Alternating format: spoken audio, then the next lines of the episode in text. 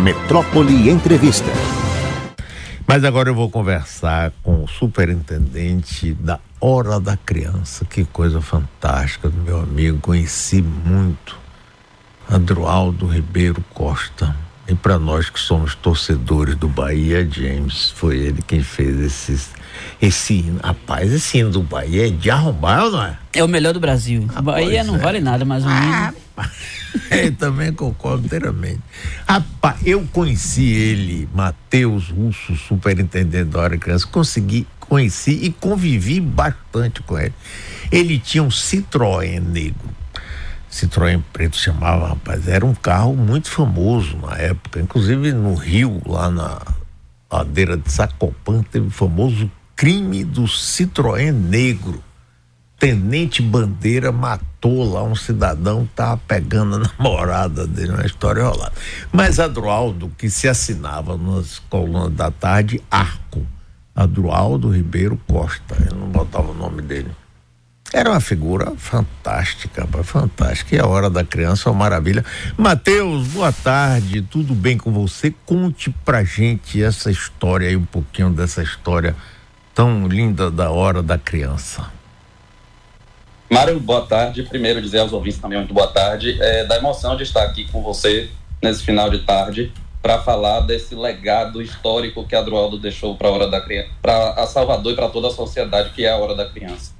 Né? Você falou aí, você fez referência ao hino do Esporte Clube Bahia, né? E Adroaldo sempre dizia que as marcas e os, o reconhecimento dele se daria por essas suas duas grandes obras, obviamente que a gente puxa a brasa para nossa sardinha e traz aí a Hora da Criança como a maior obra de realização do professor Adroaldo, porque envolve gerações e gerações que estão é, participando disso, fazendo essa Hora da Criança acontecer. Então isso se deu é, num programa de rádio, daí adivinha o nome Hora da Criança, porque começou com um programa de rádio aos domingos, às 10 horas da manhã, e ficou na rádio por 30 anos sem interrupção, né? Então, com esse programa de rádio, que era aquela um programa também de auditório, as crianças participavam ativamente, iam declamar poemas, é, fazer sketches, enfim, representar de alguma forma, e eram contempladas, né, é, de forma absoluta pelo que Adroaldo trazia. Porque, Mário, Adroaldo já via a criança como uma pessoa, como um ser humano. Ele já tratava a criança como um indivíduo, né? A gente vê que o Estatuto da Criança e do Adolescente, o ECA, que é de 1990, né, fez 33 anos esse ano, agora em julho, e Adroaldo, em 1943, que é quando a Hora da Criança surge, ele já via a criança como um sujeito de direito. Então, a Hora da Criança, como eu disse, tem esse histórico, né, começou com um programa de rádio, depois, concomitante, surgiram as atividades presenciais, que aconteciam em alguns lugares, no Santo Antônio, no Iceia, perambulou por alguns espaços de Salvador, no passeio público, depois Rio Vermelho, enfim, até chegar a essa sede atual, e que aí eu destaco que ela foi, na sua gestão enquanto prefeito desta cidade, é, foi através das suas mãos que esse patrimônio chegou à hora da criança. O senhor, enquanto prefeito, trouxe aí a assinatura desse espaço, né, que foi a nós é, trazido de forma absoluta e que a gente tem feito dele um grande legado e perpetuado essa memória de Adroaldo. Então, até hoje, a Hora da Criança tem atuado de forma é, é, total com crianças e adolescentes. É, nós estamos aqui situados na Avenida Juraci Magalhães, né, na, Lucaia, e as crianças que aqui estão são todas e qualquer, toda e qualquer criança que a, o familiar, né, o responsável, o pai e a mãe deseje que ela, e também a criança, obviamente, pelo seu desejo, participe de ações que realmente formam e fazem a educação de formato integral né, da criança, ela vem para a hora da criança participar das atividades artísticas, seja ela na dança, na música, nas artes visuais. E aí a gente traz também um recorte para lá, para 1947, onde a Hora da Criança inaugura o teatro infantil no Brasil. É a primeira vez que se vê criança fazer teatro para criança e para adulto. E Adroaldo coloca em cena 203 crianças. E além disso, ele traz Monteiro Lobato, né? Esse grande escritor, esse grande escritor infantil, Claro. para poder assistir a esse grande espetáculo que inaugura o teatro infantil no mundo. É, ele, ele, ele encenava com as crianças, eu me lembro perfeitamente disso, é, o sítio do pica-pau amarelo, né, com todos aqueles personagens. Lá no Iceia, na época, no, começou que eu tenho conhecimento disso. Agora eu nem me lembrava que como prefeito eu, eu cedi o terreno. Que bom, rapaz, eu não, não lembrava disso não. Mas olha, Adroaldo, rapaz, ele começou com um programa de rádio e isso foi crescendo, crescendo, quando tomou uma dimensão muito grande na cidade de Salvador. Ah, em função disso também acabou se construindo uma biblioteca infantil Monteiro Lobato no Jardim de Nazaré. Eu me lembro da diretora Denise, rapaz, eu era criança, eu ia para lá. É, exatamente, rapaz, era bonita, linda ela. Eu, como criança, ia ficar meio assim, mas eu ia lá para ler os livros de Monteiro Lobato, uma biblioteca infantil, rapaz, aquilo era uma coisa extraordinária, rapaz. E a é, Mário, isso se... Diga. Perdão. Isso se deu justamente logo após a vinda de Monteiro Lobato, em 1947, em dezembro de 47. Lobato ficou enlouquecido com o que viu na hora da criança. Ele viu aquela. Ele disse: daqui esse igarapé, né, esse olho d'água vai despertar e vai chegar em todo o Brasil. Então, o sonho de Lobato, quando saiu daqui, de, depois de ter ficado deslumbrado com a opereta Narizinho, né, que a Adroalva aí trocou correspondências com ele, ele autorizou, ele pegou a, as Renações de Narizinho, o livro de, de Lobato, e traz esse livro enquanto opereta, né? Ele cria o espetáculo, e aí nasce o é. infantil no Brasil. Então, Lobato, quando é, em julho, é, logo depois, né, sai daqui empolgado em dezembro, mas logo depois, em julho, junho, julho, ele veio a falecer, e aí ele traz é, a, a Salvador, fica muito é, querendo fazer uma homenagem. Que homenagem vamos fazer a Lobato? Então, Adroaldo propõe a criação dessa biblioteca, inclusive ele destaca o local onde aconteceria, que é ali em Nazaré, junto a Denise Tavares, que o acompanha, né? mas a idealização e o sonho e o motivo, a motivação vem do professor Adroaldo para poder fazer essa homenagem póstuma ao Monteiro Lobato. Agora, o, a Hora da Criança tinha um hino também.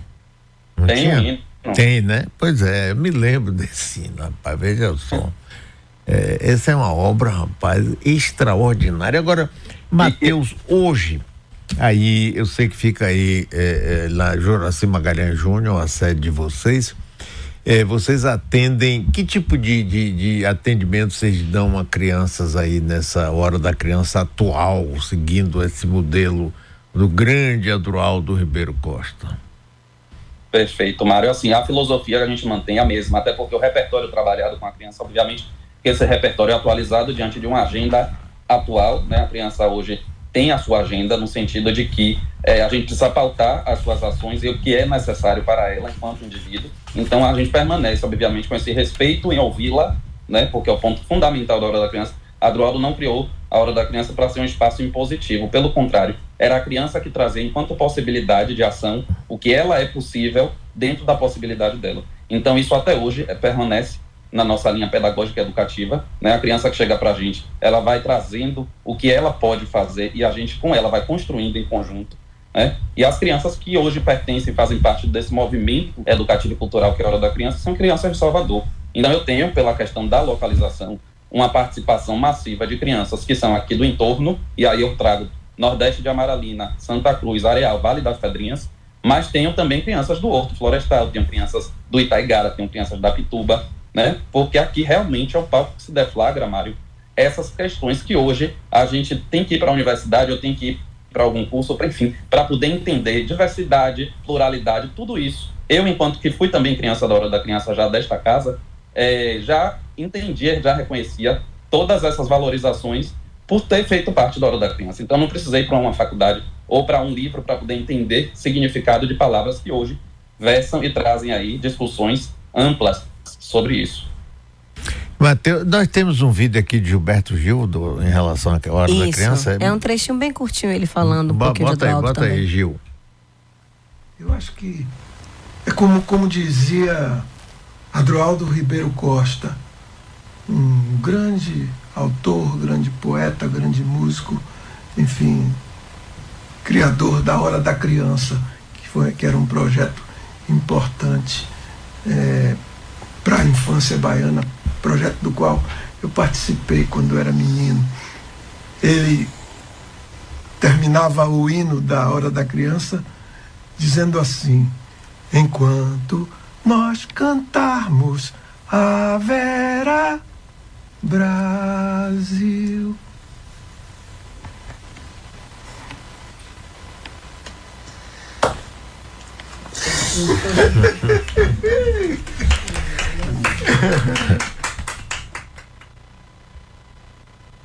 que coisa linda, né? Gil se emocionando.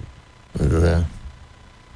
Já vi esses vídeos, esse vídeo algumas vezes, Mário, mas é muito difícil a gente não ter a emoção, porque realmente é, as crianças elas precisam passar por um processo, sabe? Não é só a lei que garante a prioridade absoluta. A gente precisa, eu digo a gente enquanto sociedade precisa se atentar e olhar a criança com prioridade absoluta, absoluta e tra trazer ações de fato que façam que essa prioridade aconteça. Então, a Hora da Criança tem uma história de resistência, né, ao longo desses, eu digo, mais últimos anos, a vida toda, mas dos últimos anos, de se manter, de estar de pé, de estar esse ano fazendo 80 anos, né, e tá, ter esse compromisso com a infância, ter esse compromisso, ter esse lugar de acolhimento, sobretudo, que a gente denomina aqui a Casa das Infâncias. E essas infâncias nessa sua pluralidade de significado, né? Porque eu tenho crianças aqui de múltiplas realidades e todas elas são abraçadas, acolhidas, orientadas e percebidas enquanto sujeitos de direitos e detentoras de um poder que nos transforma,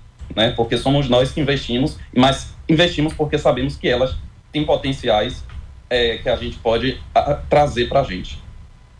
Agora, é, a hora da criança precisa também de doações, não é, Matheus? Totalmente, Mário. Nós somos uma organização social do terceiro setor, nós somos uma ONG, né? somos uma instituição privada. Muitas pessoas passam aqui pela Avenida Lucaia e se perguntam ah, o que é, como é que funciona, enfim. Então, a gente tem, é, de natureza jurídica privada, somos uma associação e nós trabalhamos com parcerias. Então, hoje a gente tem ainda muito timidamente uma parceria que já tem bastante tempo né, com a Secretaria de Educação do Estado, do município, da, da Educação do Estado, da Bahia, temos uma parceria também com a Secretaria de Educação do município. Temos algumas relações com o Conselho Municipal da Criança e do Adolescente, do qual já fui vice-presidente na última gestão. Sim, tudo ainda muito tímido em termos da esfera de poder público. Mas a gente também, enquanto instituição, tem que buscar a parceria com organismos privados, organizações privadas, e a gente tem, né, essa, essa gestão mais recente da Hora da Criança tem tido esse olhar de buscar. Então, a gente, na, no dia 8 de maio deste ano, nós lançamos a, um, uma ação que é a Hora da Ajuda, né, para trazer aí através das nossas redes sociais, que já está aí o arroba na tela, quem está nos ouvindo é o arroba Hora da Criança, e aí pode estar tá acessando e vai ver lá como contribuir para que a gente permaneça com, ele, com esse trabalho. Muito bem, quer dizer, é no Instagram, arroba Hora da Criança, é isso? Isso, perfeito. Pronto. Vamos dar uma, uma ajuda aí, não é, Matheus? Vocês hoje têm colaborações de particulares, independente de, de governo, prefeitura ou, ou, Estado? Existe já um, um, pessoas que ajudam essa instituição maravilhosa?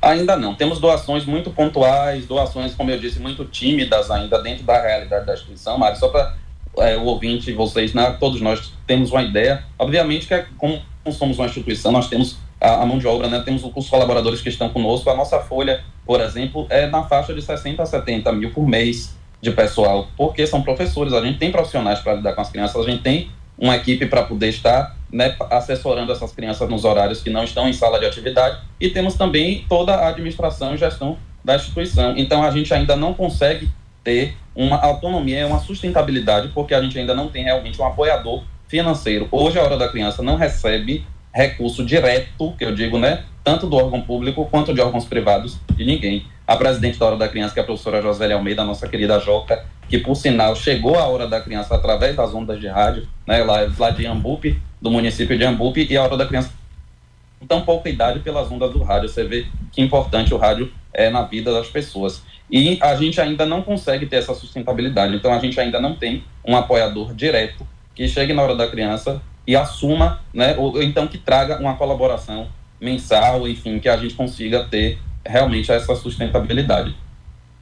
Ô, Matheus, é, o programa de Adroaldo começou em que rádio? Foi na Rádio Sociedade? Eu tenho uma vaga lembrança, sei se foi Excelso, Sociedade, foi Sociedade, né? Sociedade da Bahia. Ah, me lembro, domingo, 10 da manhã. Audiência enorme, rapaz. E quando tinha os espetáculos lá no Instituto Normal, rapaz, era uma loucura, porque eu ficava lotado. Matheus, obrigado pela sua participação, viu? Parabéns aí pelo seu trabalho. O que a gente puder ajudar, rapaz, conte com a gente. em homenagem ao trabalho que você faz, a memória do grande Adroaldo Ribeiro Costa. Que figura maravilhosa, rapaz, maravilhosa. E o hino do Bahia, você gosta mesmo desse hino, James? Oh, um pouquinho. Hã? Adoro. Você sabe que teve uma época aí que meu querido amigo Duda Mendonça, que já faleceu, mandou para mim aqui uma proposta de um novo hino que ele tinha feito pro Bahia. Pro Bahia?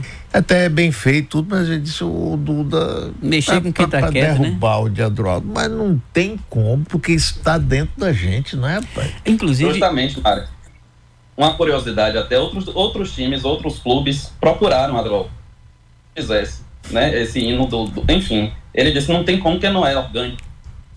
O Bahia ele fez que gosta provocação naquela torcida faz para poder chamar. Então não teria como. Eu só para finalizar, Mário, eu quero aqui destacar que eu tenho dois presentes para você e quero lhe entregar em mãos, ver se a gente consegue chegar aí, que é essa homenagem, que é um dobrado que foi feito pelo Igaiara Índio para poder é, homenagear em 2018 o nosso maestro que fez para homenagear aí a Rádio Metrópole, através Opa! da nossa presidente Câmara Joca. Está aqui em minhas mãos, eu quero passar as suas. E também tem esse livro aqui que foi lançado ano passado, que é Toda Criança é uma Possibilidade, é, Adroaldo Ribeiro Costa e o Diálogo entre Arte e Educação, que é Conceição de Maria Estevam, desde os 5 anos de idade, hoje ela já tem 70, já é uma senhora, mas escreveu aí sobre a mente brilhante e extraordinária do professor Adroaldo. Também é seu, eu quero lhe entregar, por favor, pessoalmente. Vamos combinar.